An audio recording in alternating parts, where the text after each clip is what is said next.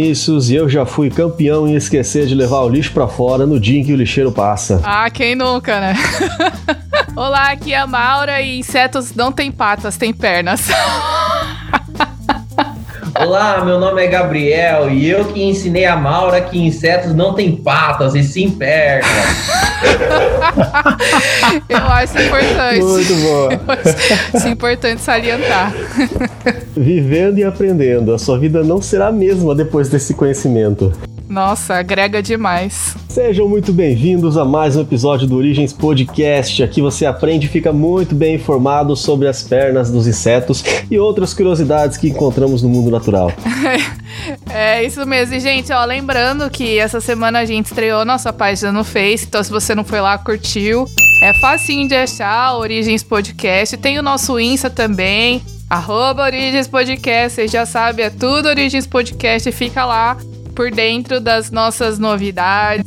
Essa semana teve estreia, enfim, fique esperto aí nas nossas redes. É isso aí, manda sua mensagem pra gente, manda sua pergunta, sua sugestão de um tema. E hoje eu vou deixar um abraço aqui para um cidadão que mandou uma mensagem, tava dizendo que tava acompanhando o Origens Podcast, tá gostando e ele prometeu que vai ouvir sempre que sair episódio novo. É o Dylan de Maringá, no Paraná. Que bom saber que você tá nos acompanhando, Dylan. E aqui eu estou cumprindo a minha promessa de te mandar um abraço em rede nacional, quer dizer, internacional. Olha só que chique, hein? É, porque de acordo com as nossas estatísticas, tem gente até que ouve a gente na França, na Alemanha gente tá muito chique. Mas ó, vamos lembrar então que o Origens Podcast agora nós estamos com dois episódios semanais. Olha só como a gente tá trabalhando, porque além do nosso episódio de sexta, a gente tem também aqueles episódios especiais do Open Mic e essa semana foi a primeira semana no episódio número 1, um, né? Em que eu falei sobre aquele experimento, o famoso experimento de Tuskegee, que fizeram lá nos Estados Unidos com os negros, com a sífilis. Se você quer saber mais, ouve lá o episódio. É um episódio curto, não é igual os, os longos que a gente costuma fazer aqui. E sempre bom lembrar que esses episódios é, são episódios solos, em que eu e o Vinícius a gente vai se alternar. E aí, cada semana, um vai escolher um assunto para falar num tempo que vai ser mais curto do que os que são os que a gente faz aqui do Origens normalmente. Não esquece também que tá tudo disponível no YouTube também. E hoje nós temos aqui de novo a presença do nosso ilustre convidado especialista. Já esteve aqui com a gente uma vez. Ele que é graduado em Ciências Biológicas pela Universidade Estadual do Norte do Paraná e pela The University of Adelaide, em Adelaide, Austrália. Ele tem um mestrado em entomologia pela Universidade Estadual Paulista Júlio de Mesquita Filho. É a universidade que gosta de ter um nome bem grande, né? A Unesp, é mais fácil assim, né? Lá do campus de Jabuticabal, em São Paulo. E lá também que ele está fazendo agora o doutorado, está em andamento esse doutorado em entomologia também, lá na, Unesp de Jabuticabal. É o Gabriel Gonçalves Monteiro. Seja muito bem-vindo, rapaz. Fala, galera. Estou aqui de novo com vocês. Então eu agradeço mais uma vez, mais uma presença comigo.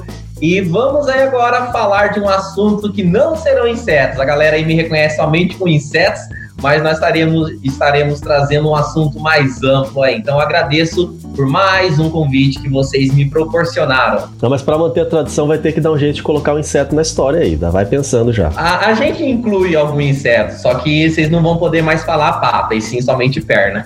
Viu? Ah, é verdade. Foi mal, universo. Vai ter que pedir Mas... desculpa para todos os gafanhotos das nuvens de gafanhotos que passaram por aí já. Isso mesmo, mas ó, última vez que a gente apresenta o Gabriel, hein? Porque ele já tá aqui convidado oficial do Origem, a gente não vai mais apresentar. Todo mundo já conhece, segunda vez já. Da outra vez, você conferiu e teve gente, muita gente que gostou, inclusive, do episódio que a gente falou sobre insetos.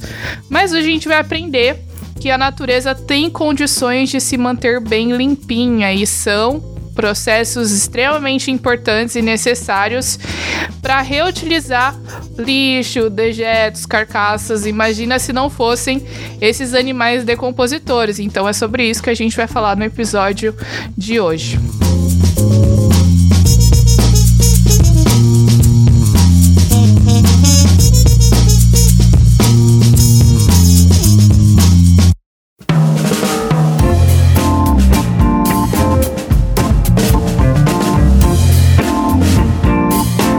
Gostei que você começou a falar aqui de reutilizar, porque na verdade aquilo que a, a natureza faz, ela é uma espécie de reciclagem, né?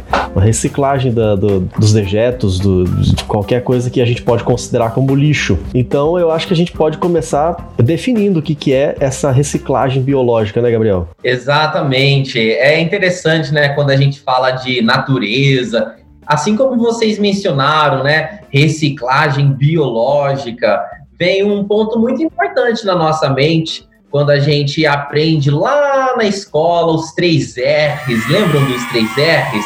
Que é reduzir, reutilizar e, e reciclar. reciclar. Mas isso, exatamente. Tem a tinha musiquinha, tudo mais. A gente decora as cores de acordo com a lata do lixo e você aprende aí. Não, esse conceito, esse conceito ele já ampliou já. Se você procurar hoje, lá já vai ter cinco é. R's, né? Daqui a pouquinho a gente vai ter mais, né?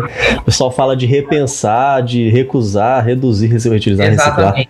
reciclar. E daqui a pouco inventam mais R. É um termo muito amplo, é um termo muito abrangente. Então agora vamos pegar essa reciclagem, vamos falar um pouco de reciclagem biológica. Bem, se a gente está se tratando de biologia, com esse nome biológica, significa que dentro de um ambiente nós teremos agora atuações de diversos organismos, sendo eles animais ou não, e que contribuirão para reduzir esse lixo que está presente no ambiente. Mas quando eu falo de lixo, é o lixo biológico, é o lixo que não é aquele feito, não é o lixo sintético que é o produzido por, pelo homem. Então, de uma maneira bem ampla. A reciclagem biológica é utilizar, né, de nós temos aí de organismos que irão trabalhar em conjunto para minimizar esse impacto ambiental natural que nós temos fornecido através do lixo biológico, como por exemplo a morte de um animal. Então, reciclagem biológica é tipo mais conhecido como decomposição? Nós temos aí alguns termos, né? Porque dentro da decomposição a gente consegue abranger mais algumas gavetas, separar em mais algumas etapas. Então, se a gente pegar em uma, creio que nós vamos falar um pouco mais para frente, né, dos níveis tróficos, ela está sim associada com a decomposição é a utilização, é a atuação desses organismos, tanto microdecompositores ou macrodecompositores, agindo para decompor esse lixo biológico no ambiente e assim minimizando esse próprio impacto ambiental natural. Porque assim, né, quando a gente, por exemplo, eu quando eu dava aula de biologia, a gente falava na hora lá da, da aula de ecologia dos níveis tróficos, cadeia alimentar, e aí fala produtores, consumidores, e tem os decompositores, e a gente sempre fala, e tem questão que cobra isso, de que se não tivesse decompositor, a Terra basicamente seria um imenso lixão. Então, é, nesse. Eu quero ganhou um, um trabalho aí no, no Costa. Nesse, nesse, por esse lado, é, a gente consegue entender a importância, às vezes tem os micro-organismos, né? Mas também tem outros animais que fazem esse papel, que são maiores. Mas a importância desse, desse nível trófico na cadeia, na cadeia alimentar e na manutenção do meio ambiente, né? Porque é tudo um ciclo. Então, o animal que hoje está vivo, ele é composto, tem a composição química, que depois de um tempo, quando ele morrer, vai voltar para o solo, depois vai voltar para formar outro ser vivo, né? Então é todo esse, esse ciclo gigantesco e cada partezinha tem uma função importante. Exatamente, muito bem lembrado, Maura. Então, quando a gente fala aí de reciclagem biológica, você mesmo mencionou, nós temos os níveis tróficos no ambiente. E isso me lembra uma palavra muito importante, a palavra ecossistema porque nós temos o planeta Terra, não somente o planeta Terra, mas um determinado habitat ele ali, ele consegue produzir os próprios recursos e quando nós temos os dejetos ou animais mortos ou plantas, grandes árvores em decomposição, ali o próprio ecossistema consegue utilizar dos nutrientes provenientes deste lixo natural. Isso me lembra é, uma história lá na antiguidade. Nós tínhamos, por exemplo, é, os deuses, as deusas gregas, né? Vocês lembram também? E tinha uma lá que se chamava Gaia. Lembra desse nome? Eu não lembro, eu não lembro porque não era do meu tempo, é. não. Se, se era do tempo de vocês, aí eu já não sei. Não era do meu tempo. Nossa! Também, né? Mas a Gaia, né, o que, que, considerava como a Terra ser um ser autossustentável? A deusa de um ser autossustentável. Então essa teoria, ela é totalmente, né, são é apenas histórias, mitos, nós temos aí as lendas, né, as, no período grego, nas histórias, mas isso enfatiza, eu quero, eu quero enfatizar principalmente esse ponto, que um próprio ecossistema, ele consegue reutilizar os próprios nutrientes. E a Maura falou ali a, a, eu creio que o ponto X da questão, níveis tróficos. Se a gente fala de níveis tróficos, a gente tem que começar lá da base. E a base são os produtores. E quem que são os produtores? Vocês lembram quem são os produtores, por exemplo? Seres fotossintetizantes que fabricam o próprio alimento, ah, professor. fabricam o próprio alimento. A gente aprende tanto no cursinho, né? Que... Aliás, eles podem ser fotossintetizantes ou quimiosintetizantes. Quimiosintetizantes. Ai, tá tinha, bom. Eu tinha um professor que ele odiava falar, não fala que fabrica o próprio alimento. Sabe como é que a gente pode falar uma maneira mais legal? Se são seres que sintetizam matéria orgânica por meio de uma é, aí você vai falar isso na aula então, de biologia, o aluno pede para morrer, né? Então a gente usa esse termo aí para todo mundo conseguir entender. Faz o próprio alimento. Faz o próprio alimento lá, os candidatos do Masterchef é, também então, faz. Pode crer. Então o Masterchef mostra lá os produtores. Daí chega lá no jurado, gostou? Daí eles falam, ó, oh, tá bom, mas faltou sal, pimenta. mas vamos pegar aí agora os produtores. Os produtores são os fotossintetizantes, que nós temos algumas bactérias, quimiosintetizantes, como o Vinícius falou, mas o mais conhecido são as plantas os vegetais. E nós temos aí muitos seres herbívoros, muitos animais herbívoros, né, Vinícius? Mais conhecido como Vinícius, os herbívoros. Sei de nada, não. Por quê? O animal, ele se alimenta do produtor, então nós temos aí o consumidor primário que é o segundo nível trófico. Então, o primeiro nível trófico é o produtor. O segundo nível trófico é o consumidor primário. Aí vai lá, se isso o... dá um nó na cabeça da gente, porque a gente dá começa um a pensar é, assim, o consumidor é. primário é o segundo nível trófico, é primário, mas é o segundo. Exatamente. Não tava muito bom, tava meio ruim também. Tava ruim. Agora parece que piorou. Nossa, isso e depois já vou desmembrar um outro termo aí, cadeia e teia alimentar, que as pessoas confundem também. Então, nós temos aí consumidor primário. Vamos pegar um exemplo, um gafanhoto, Vinícius, já que a gente estava falando de inseto. Mas esse gafanhoto é um gafanhoto que tem perna. é um gafanhoto que é um gafanhoto que tem perna. Não, nenhum gafanhoto tem pata, tem perna. O gafanhoto vai lá e come a plantinha, beleza. Quem vai comer o gafanhoto? Ah, não sou eu, não. eu sou vegetariano, hein? Quem vai comer o gafanhoto? O chinês, né? Não, mentira. Quem vai comer o gafanhoto? Ah, põe um, sapo aí, pronto. É o sapinho. Então o sapinho come o gafanhoto e agora ele vira o consumidor secundário e ele agora está no terceiro nível trófico. Quem vai comer o sapinho? Vem lá uma jiboia e come o sapinho, que comeu o gafanhoto, que comeu a plantinha. Tá vendo que um ali se alimentou do anterior? Então a jiboia se alimenta do sapinho, a jiboia agora ela é o consumidor terciário no quarto nível trófico. Vamos mais um pouquinho para frente? Quem se alimenta da jiboia? Vem o gavião, né? Os corintianos, Vinícius! Né, eu acho que é, o corintiano tem a torcida do Gaviões da Fiel, mas normalmente eles são retratados por urubu, né? Eu acho que vai ser o próximo nível trófico. muito bom, muito bom. Então o gavião vai lá e come a jiboia, que comeu o sapinho, comeu o gafanhoto, que comeu a plantinha. Então nós chegamos no consumidor quartenário e que está no quinto nível trófico.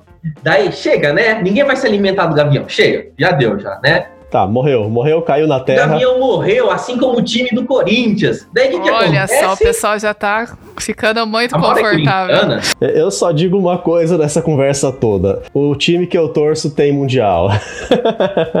Olha, eu já vi uma pesquisa que o Palmeiras é designado como o melhor time brasileiro. Mas, né? Então, Tem gente Vamos que fala da Ivermectina contra o, o Corona, então pesquisa. agora o Gavião morreu. Pronto. Daí, vamos pegar mais um ponto antes da gente passar para agora. Quem que vai se alimentar do Gavião, não é verdade? O ponto mais importante do nível trófico é que, conforme os níveis, a energia, a caloria diminui. Por isso que um gafanhoto, quando ele se alimenta de uma grama, ele consome muita caloria. Então significa que se o sapo, para se alimentar do gafanhoto, ele tem que se alimentar de muitos gafanhotos para conseguir manter os seus níveis calóricos por grama. Então, conforme passa o nível, a caloria diminui. Por isso, É o que a gente chama de fluxo de energia, né? Exato, Vinícius tirou a palavra da minha boca. Eu ia falar disso, fluxo de energia.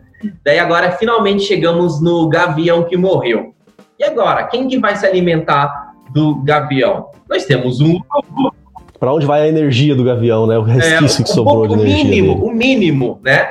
Então, para isso nós temos agora os decompositores. Nós temos decompositores tanto como os micro decompositores, tanto quanto os macro decompositores que a gente pode desmembrar logo mais. Mas antes de falar disso, eu só vou desmembrar um último fator. Teia alimentar e cadeia alimentar. Qual que é a diferença Isso é, é disso? importante e tem muita gente que se confunde, né? Eu tô sentindo aqui que eu tô num um aulão do Enem. Então vamos lá. É é que a teia, a teia tem aranha no meio, né? É, com certeza. Algumas tem, outras não. E a cadeia tem os corintianos, né? Opa, parou de falar disso. O negócio tá começando a ficar pesado, o nível tá começando a baixar aqui. É que é o nível trópico, Maura. Sim.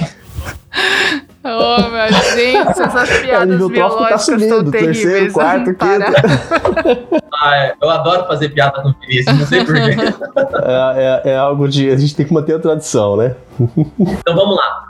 Cadeia alimentar e teia alimentar. Uma cadeia alimentar, ela é linear. É o exemplo que a gente fez até agora, né? Grama, gafanhoto, sapo, gavião, é, cobra, gavião. Exatamente. Então, se nós temos um unidirecional, nós temos uma cadeia alimentar. Só que a natureza não é tão simples assim. A natureza é simples? Não.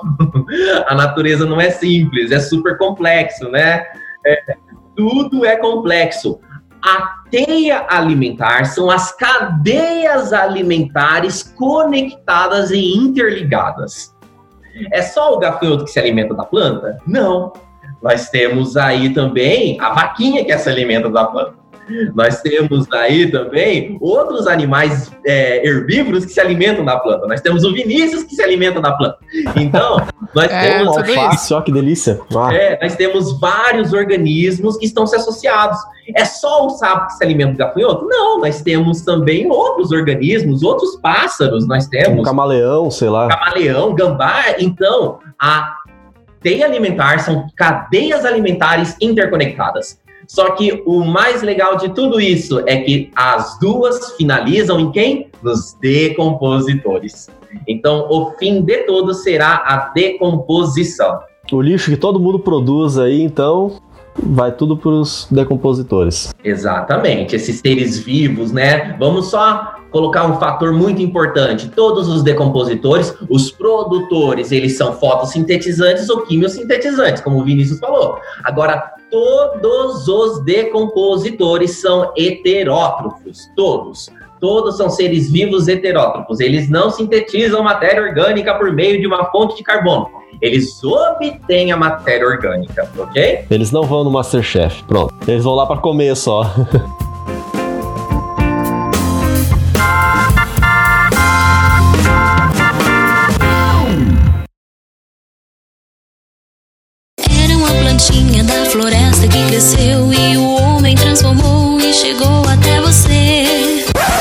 Ah, então agora pensando então nos microdecompositores, vamos falar dos pequenininhos agora, que normalmente eles ficam ali no solo, né, e nos nas carcaças, né, se a gente for falar ali dos dos animais quando morrem, das plantas.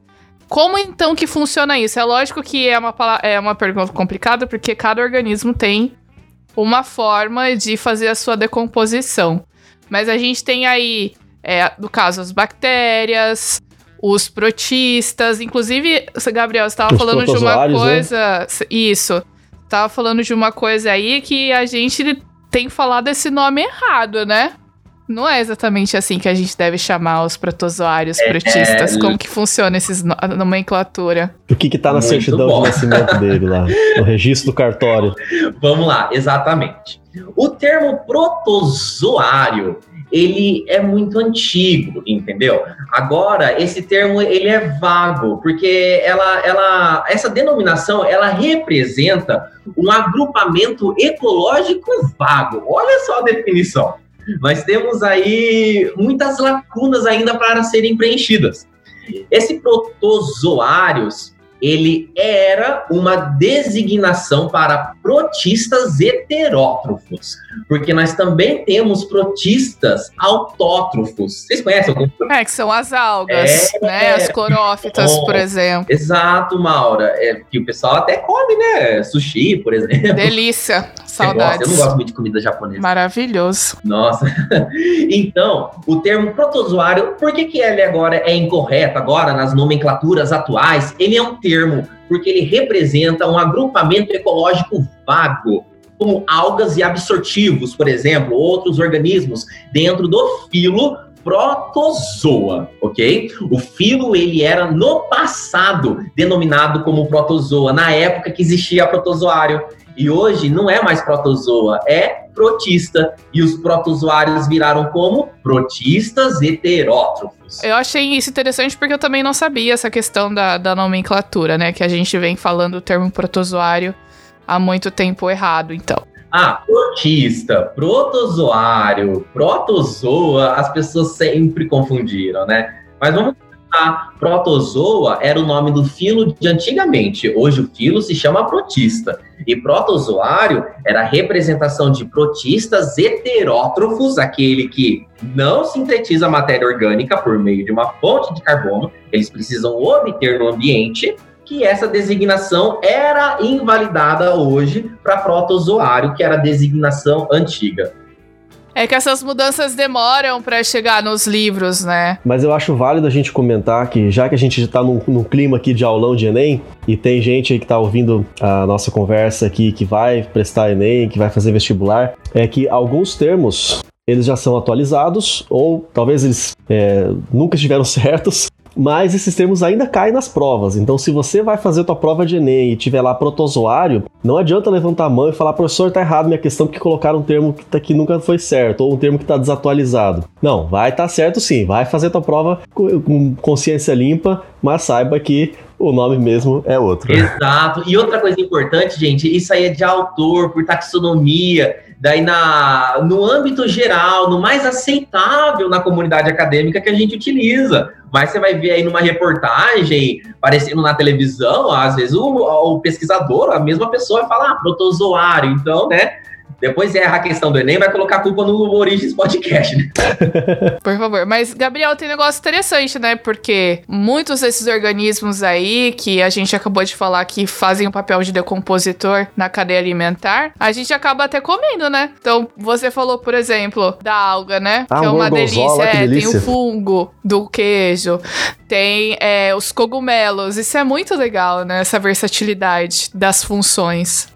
Totalmente, totalmente. E outro, como a gente falou dos micro primeiro, nós temos três grupos: as bactérias, nós temos os protistas heterótrofos e nós temos os fungos.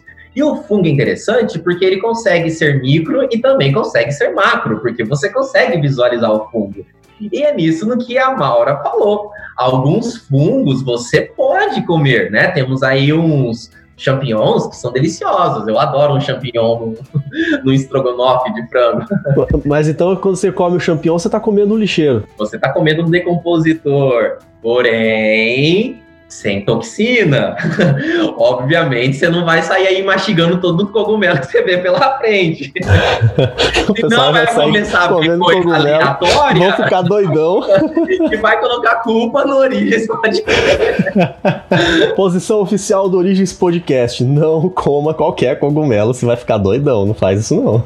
É, e nós temos aquele cogumelo famoso lá, o do Mário, o vermelhão, sabe? Aquilo lá é um dos mais alucinógenos. E ele tá ali no papel de decompositor.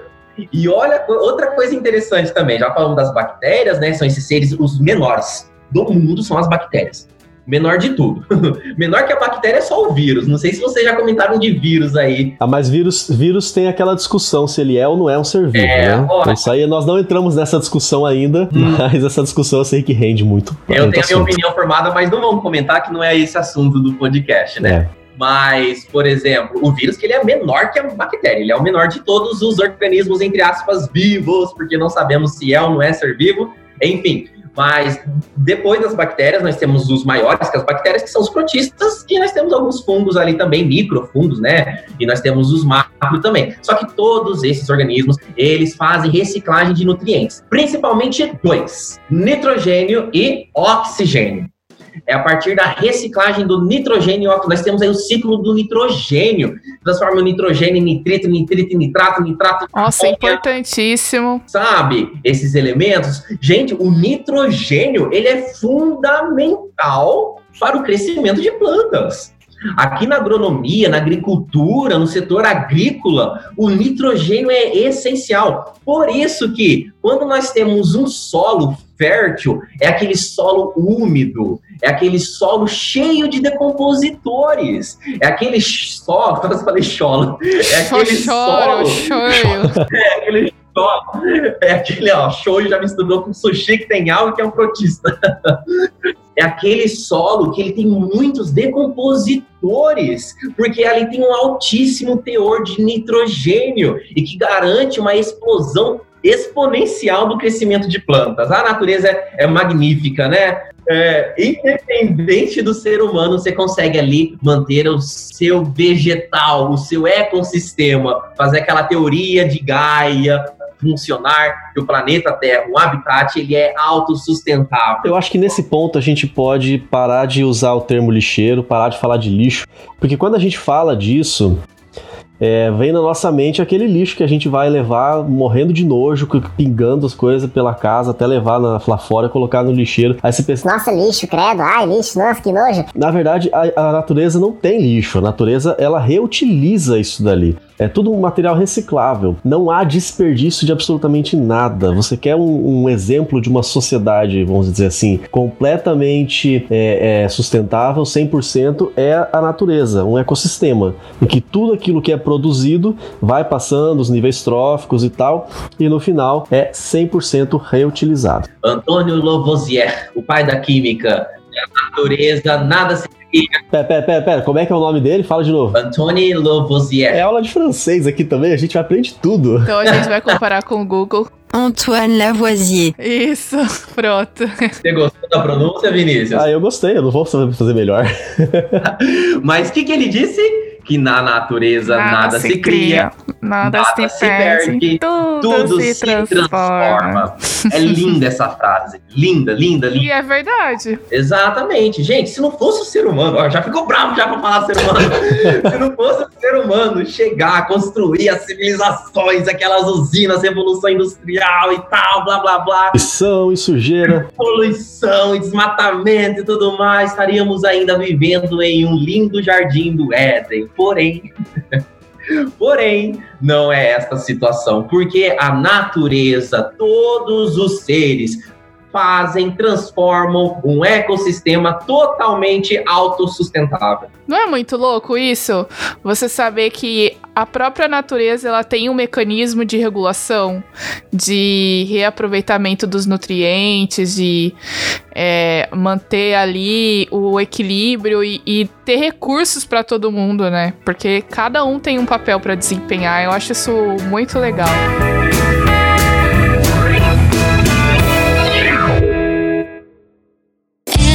Plantinha da floresta que cresceu e o homem transformou e chegou até você. a biologia tem uns, uns nomes aí muito loucos, né? Que biologia é aquela ciência que adora dar nome, né? Dá até nome em outras línguas. Então tem os detritívoros, tem os necrófagos e os saprófagos. E eu acho legal a gente falar sobre essa definição, porque às vezes é, eu, eu não tenho como não falar da sala de aula, porque eu, eu fui professora durante oito anos. Então, às vezes a gente falava, ah, porque tal organismo é saprófago, não, esse aqui é detritívoro. E eu tenho certeza que tinha gente que ficava na cabeça um nó, porque era tudo decompositor, mas como que eu vou diferenciar nesses nomes? Tipo, ah, esse é saprófago, esse é necrófago e detritívoro.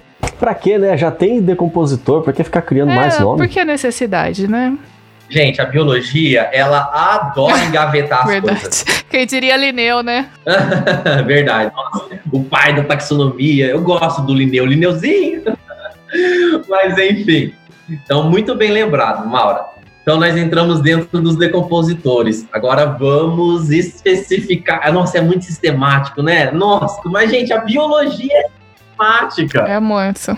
Dentro dos decompositores, agora nós temos três categorias: detritívoros, saprófagos e necrófagos, tá bom?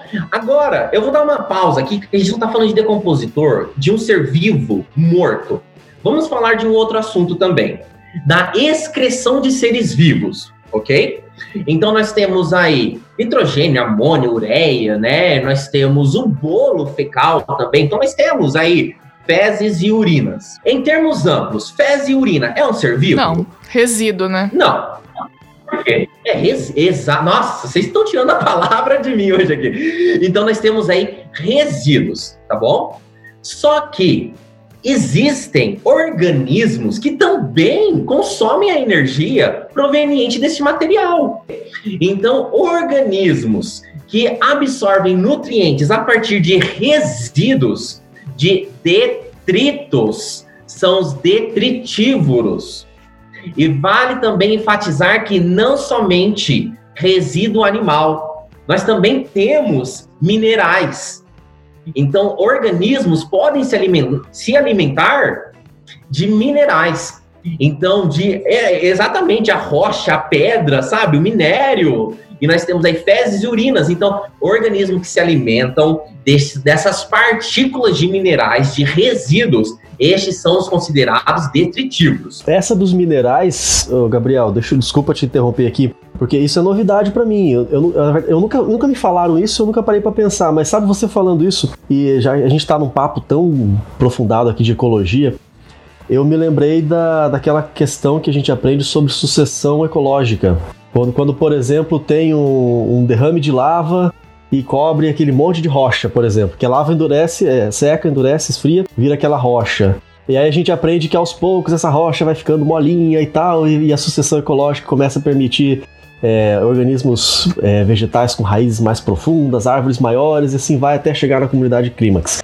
Aí, então quem, quem começa lá nos- nas primeiras comunidades, é, esqueci o nome, é primordial, Os é isso? pioneiros. pioneiros, isso, são esses organismos detritívoros, porque aí eles vão abrindo caminho na rocha. Exatamente. E, ô, Gabriel, só uma coisinha, é muito interessante porque eu vi isso. Eu fui no vulcão Serra Negra, né? Que fica em Isabela, que é uma outra ilha que fica aqui, são duas horas de, de barco pra ir pra lá. E eu fui conhecer o, o Serra Negra e tinha uma região onde tinha tido derrame de lava, acho que em 2005. Então tava aquela paisagem toda preta, eles chamam de paisagem lunar, né? Porque não tem planta nenhuma. E é muito legal porque a gente consegue ver em algumas rochas a presença de musgo, por exemplo, né? Que são exatamente esses micro-organismos que vão começar a decompor a rocha para formar o solo, para dar subsídio para organismos mais complexos, né? Então a gente vê que eles são importantes não somente para manter um ecossistema para manutenção, mas para a formação de novos ecossistemas Exato, também. exatamente. E outra, outro estereótipo que nós temos, a gente só mentaliza, só visualiza o sistema terrestre, mas nós temos no sistema aquático também. Já ouviram falar do peixe papagaio? Sabe que ele se alimenta? Ele tem um bico córneo muito grande. De rocha no fundo do oceano. Ele está Uau, raspando, sério? raspando os detritos.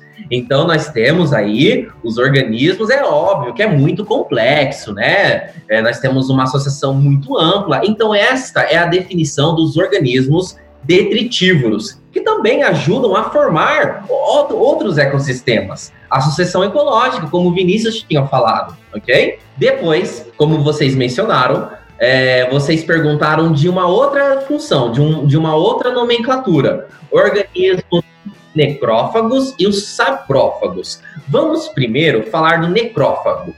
Quando o animal. Ah, nós temos um exemplo clássico. Clássico, clássico. O animal morreu. Ok? Pega aí um, um bovino, um gado, morreu. Quem são os primeiros animais a chegar lá do céu? Quem chega? É, mosquinhas. Mosquinhas. E quem mais? Um grandão, um grandão. É urubu? Urubu! Urubu! Também é verdade. O necrófago, ele se alimenta da carne morta. Pegou esse esquema, né? O animal morreu, o necrófago, ele rasga a carne morta. Também é comum encontrar em hienas, lá na África. Morreu uma zebra lá. São os famosos carniceiros. Carniceiros, exatamente. Muito bom. Nossa, nem Nossa, a gente tá demais, on fire. é, nem lembra. Olha, mais uma designação. Carniceiros, exatamente. Porque a biologia, ela enche de nomes, mas quase todos os nomes têm um sentido, que é a parte da etimologia, né? Muita gente não gosta, eu acho muito bonito de ver. A palavra necrófago, fago, sempre que você vê a palavra fago, você lembra de alguma coisa que está comendo, é de comer. Fagocitose, necrófago, um monte, um monte de coisa de fago. Tem, tem a ver com comer. E necro, aí você lembra que existe necrotério, necro, necrofilia, que mais? Tudo que tem a ver com necro tem a ver com morte, com morto, corpo, cadáver. Então, necrófago é aquele que come cadáveres. Como você quando vai lá no churrasco e come aquele monte de carne morta, você tá sendo necrófago. Nossa, mas eu adoro uma carcaça com uma gordurinha assim pingando na grelha, House. Ai, que delícia! Ai, Maura, você é das minhas, viu? Tá Aí, agora então vocês descobriram que o necrófago é o animal que se alimenta da carne morta, ali instantaneamente. O urubu, a hiena, tá bom? Agora, por que, que eu não quis exaltar os insetos? Que agora a gente vem pro saprófago. Se o necrófago é aquele que se alimenta da carne morta, o saprófago é aquele que absorve, que retém, né? ó, não, esquece tudo que eu falei. É aquele que obtém nutriente do corpo em decomposição. Tá vendo que é um processo? Morreu ali, quem Ele chega depois. chega depois, pega a fila, pega a senha no SUS, entendeu? Vem depois, é o último. Então, morreu, quem aparece primeiro é o necrófago. Agora passou um tempinho, arrancaram todas as carnes ali que podia, tanto que os necrófagos são os animais maiores. São os animais que têm grande porte. Daí agora que eles não querem mais, já deixou só o osso ali e o couro, agora aquela carniça, aquela, aquele cadáver, aquela. Eu esqueci o nome que eu quero achar. aquela carcaça. ela está em decomposição. E aí que chega o saprófago, entendeu? Então o saprófago se alimenta da matéria orgânica em decomposição. E no caso, ah, por exemplo, o Bernezinho, eu, eu posso classificar ele como necrófago, então. Exato, exatamente. O Porque ovinho lá que é a mosca. Exatamente. E isso que é muito interessante, porque se tem uma carcaça e nós temos muitos insetos que estão ali, que são saprófagos, nenhum animal que é necrófago vai vir se alimentar. Nenhum. Porque aquela carne já está envasinada, já passou do ponto para eles. Eles gostam no ponto. Já passou. Tem, Tem que ser fresco. Tipo, carne fresca. Passou do Pra ponto, eles tem que ser já aquela é carne pra berrando, saprófago. sabe? Daí, se assou demais, é pro saprófago. Eles vêm depois. Entendeu? Então o mal passado é pro necrófago e o bem passado é pro saprófago. Exatamente. E daí depois, né? E, e isso, ao mesmo tempo, os microdecompositores estão sempre agindo. Sempre, sem esperar fila, furando fila, estão sempre ali. É aquela coisa, né? A gente, por exemplo, compra uma carne, você já compra uma carne que tá em decomposição. Porque o processo já começou desde o momento que o bicho morreu, né? Exatamente, é óbvio que a gente compra carne industrializada, tudo preparada, batedouro, blá blá blá, né? Só que se você pegar essa carne que ela tá super preparada e deixar no sol, ela vai começar a se decompor. É, deixa o ar livre, vai processo normal, né? Agora, a gente viu bastante coisa sobre que- quem são esses. Eu falei que não ia usar mais a palavra lixeiro, então quem são esses recicladores, decompositores da natureza. Você falou que não queria falar lixeiro. Vinícius, existe um inseto que se chama bicho lixeiro. Ah, então eu vou voltar a falar lixeiro agora. Quem que é o, o lixeiro? É aquele rola bosta, não? Não, esse daí é o. Não tem o besouro que chama popularmente de rola bosta, né? Que ele vai rolando lá os, as fezes. Vamos ser mais É, politicamente correto, é o chamar- rola fezes. É, você pode chamar de escaravelho, né? Mas o bicho lixeiro, ele é um neurópta, ele é um inseto e ele obtém detritos para fazer a sua casinha. Olha que legal. Uau. Que Então, cheiroso. Ele não consome, ele não se alimenta, ele é um predador, ele se alimenta de outros insetos vivos. Ele usa os detritos para fazer a sua casinha. Olha só que bichinho esperto. O que eu queria, na verdade, introduzir aqui é, é uma questão de que já que a natureza ela consegue reaproveitar né, todos, os, todos esses detritos, todos os, os restos e tudo mais que, que a gente pode achar que não presta, mas a natureza reutiliza todos esses é, nutrientes, porque volta como nutriente, tem alguma maneira da gente poder aproveitar isso em nosso próprio benefício, né? A gente tem tecnologias que a gente pode chamar, vou chamar de maneira geral, assim como composteira. Uma composteira, quando você é, pega restos da sua própria é, cozinha, vamos dizer assim, e você consegue é, aproveitar isso depois. Explica melhor como é que funciona isso dali. Não é muito a minha praia. Muito bem, muito bem. Olha, gente, a composteira, ela é sensacional, porque ela é um método inventado para você conseguir fertilizar melhor a sua horta. Além disso, você consegue reutilizar os restos alimentares que você está jogando fora. Então vamos lá, eu quero, vamos pensar aqui como é que funciona uma composteira. Nós vamos pegar como se fosse três caixas d'água, ok? Mas pensa em caixa d'água pequena aí, fala um litro pequeno, uns 40 litros, acho que é pequeno, né? Um. Pode ser, eu não entendo de caixa d'água também. Não, também não entendo de caixa d'água, não. É, vamos pegar aí três caixas d'água. Você vai colocar uma em cima da outra. Então, nós fizemos uma pilha. Na primeira, ela é conhecida como minhocário. O que, que vai acontecer ali? Você vai colocar um solo propício para as minhocas. E em si, é óbvio que você também vai colocar as minhocas, né? Os bichinhos do filo anélida aí. Daí, quando você vai jogar restos de comida fora, você joga aí nessa terra, entendeu? Neste solo que você está preparado. O que, que vai acontecer? As minhocas, elas vão começar a trabalhar nos restos orgânicos. Elas vão começar ali, literalmente, se alimentar e defecar. E o resto, né, a- o, a- o defecar da minhoca, ele tem um nome muito conhecido. Alguém sabe de vocês? É, é, peraí, é o humus? Muito bem, Maura. É o Calma que eu tive um lag aqui. tá tipo, minhoca humus. Exatamente. E vocês sabem que o humus ele é, é um nutriente que ele pode ser utilizado, né? Ali a gente tem um nutriente, altíssimas quantidades também de nitrogênio, então que você pode garantir a sua horta ali. Então você está utilizando literalmente o resto da minhoca, né? As fezes da minhoca. Não tem gente que come humus? Não, acho que é outra coisa, né? É outro produto alimentar, né? Não sei não, hein, Vinícius? Não, eu acho que, assim, é, esse humus também me corrige se eu estiver errada, Gabriel. Que, tipo assim, a minhoca, quando ela vai comer a comida, ela não come só a matéria orgânica do solo, ela come terra Exato. junto. Então, quando ela faz o, a excreção dela, o famoso cocô, sai o resto da digestão e sai a terra, né? Então, isso vai deixando a terra mais fértil. Exatamente. Tanto que é, como que você consegue achar um solo fértil? um solo que tem muitas minhocas. Porque a minhoca, ela se alimenta literalmente da terra, ela se alimenta do solo, entendeu? E ela tá fazendo ali cavidades, ela tá areando aquele solo. Ela tá deixando túneis que ali vai ter muitas passagens de gases. Daí, essa primeira caixa que eu falei para vocês, que vai ter muitas minhocas, porque elas estão ali fazendo o processo de, é, de se alimentar desses restos orgânicos. E as fezes da minhoca, né, lei da gravidade, aí vai cair para a segunda caixa, que também vai ter terra, e também vai ter algumas minhocas, não tantos. A maioria vai estar lá em cima.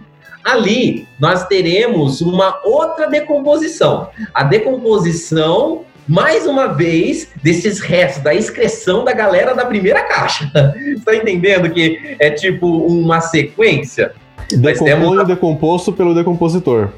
Exatamente. É, a primeira exatamente. caixa lá de cima é, é a, a, primeira caixa de cima para baixo, né? Então a primeira tem mais minhoca do que a segunda. Exatamente. E a segunda tem poucas minhocas, e ali elas estão fazendo literalmente a digestão de, do, do restante daquele solo. Daí o que, que acontece? Na terceira caixa, a galera gosta de colocar uma tela. Então você tem a primeira caixa, a segunda caixa, no final da segunda caixa você coloca uma tela. Lei da gravidade.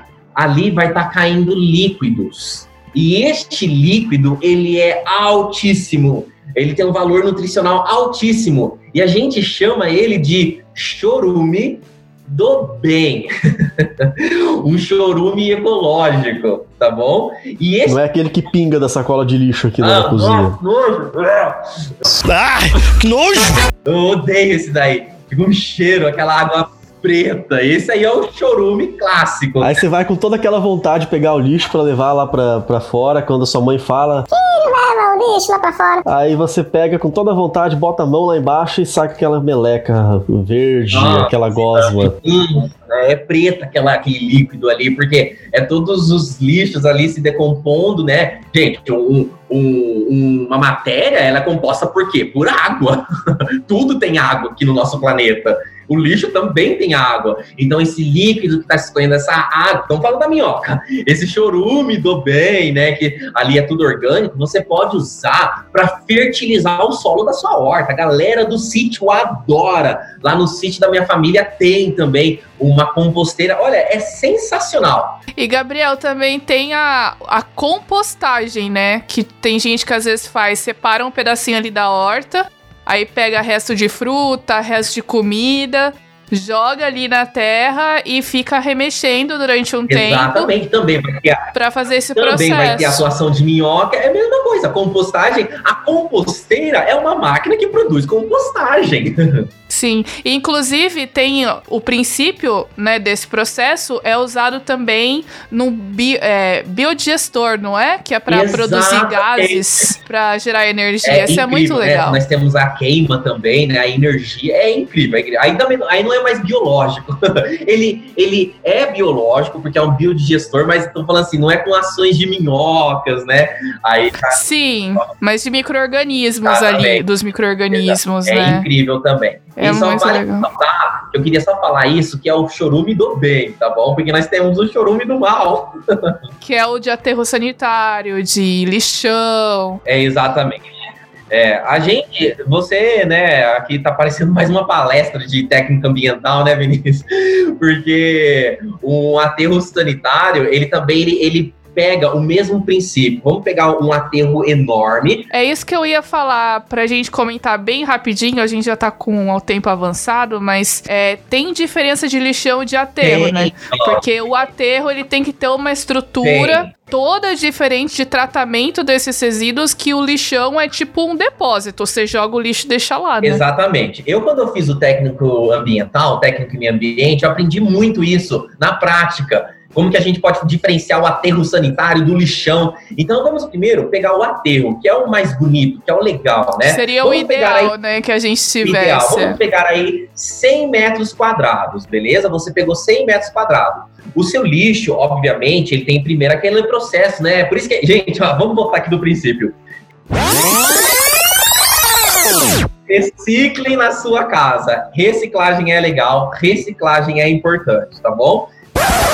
Beleza, agora nós temos o lixo que nós teremos que depositar em um aterro sanitário. Eu peguei lá a 100 metros quadrados, tá bom? De aterro. Daí você vai pegar um quadrante, 10 metros quadrados, você vai cavucar, vai colocar o lixo ali e vai soterrar. Soterrou.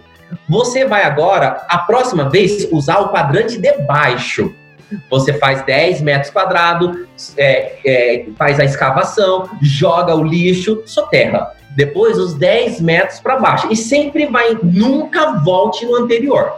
Depois que você completou os seus 100 metros quadrados, o último quadrante, você tem um tempo aí de aproximadamente poder voltar no primeiro, porque ali já foi consumido em matéria orgânica. Porque ali já é um, já é um novo solo. Quanto tempo que você falou? Dois anos aproximadamente. Dois anos. Uhum. Interessante. É, quando você falou de ir pro quadrante abaixo, na verdade não é abaixo de cavar e ficar embaixo, né? É, é ao lado, na verdade, né? É ao lado. Vamos pegar o aterro como se fosse um tabuleiro de xadrez.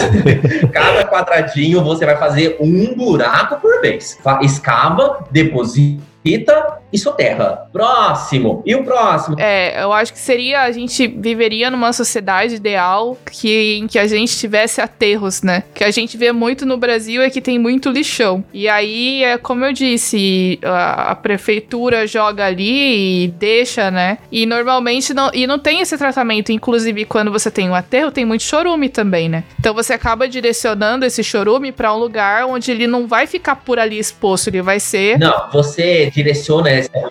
Nossa, nem você falou, qual a diferença do aterro? O aterro é legal, o lixão é tudo condensado ali, não tem nada, não tem uma prática, não tem uma logística, só tá jogando, jogando, jogando, jogando, acabou.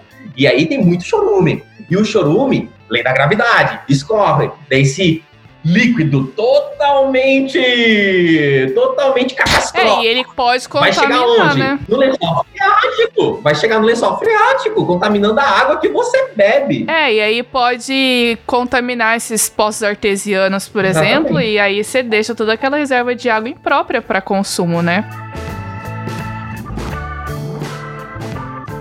Eu acho que agora já encaminhando para o final, né? Já vou deixar as minhas considerações finais, porque é, de todo esse aprendizado que a gente tem, é, conhecendo os decompositores, tanto os macro como os micro, é, os saprófagos, os necrófagos, os detritívoros, independente qual seja, a gente consegue perceber como a natureza ela é possui só, só ela sem muitas interferências, né? Ela possui um equilíbrio perfeito. Tudo aquilo que ela produz, ela vai depois reutilizar e vai produzir de novo, e esse equilíbrio vai se manter. E aquilo que a gente pode aprender também com isso. A gente pode aprender que tudo aquilo que a gente vai descartar, a gente também pode dar um, uma destinação mais adequada.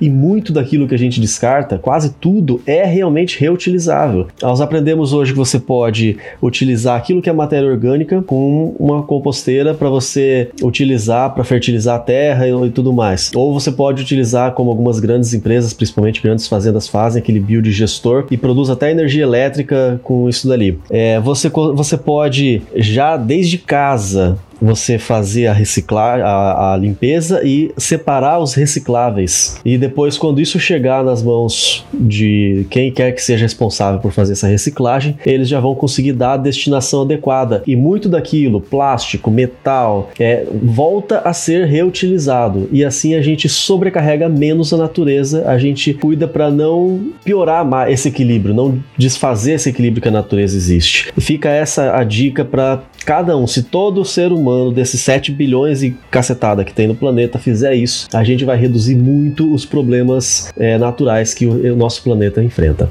Nossa, totalmente.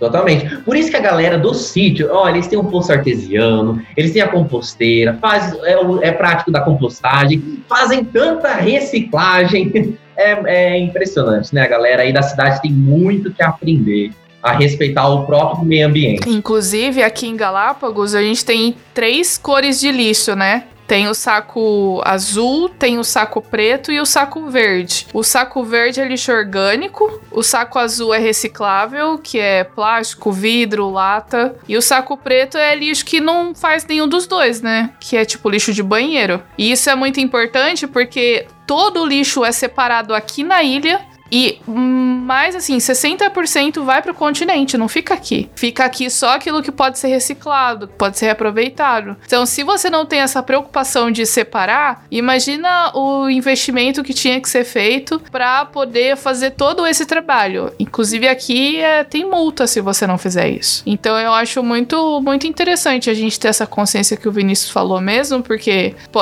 você sozinho é, faz diferença, né? Às vezes a gente pensa assim, ah, eu não vou fazer diferença se eu, né, não separar. Mas se você fizer isso em casa, separar o lixo na sua casa, você vai facilitar o trabalho de alguém que tá lá na frente e, e tem uma pessoa que vai ver que você faz, vai achar legal e vai fazer em casa também, e assim você vai influenciando os outros, né?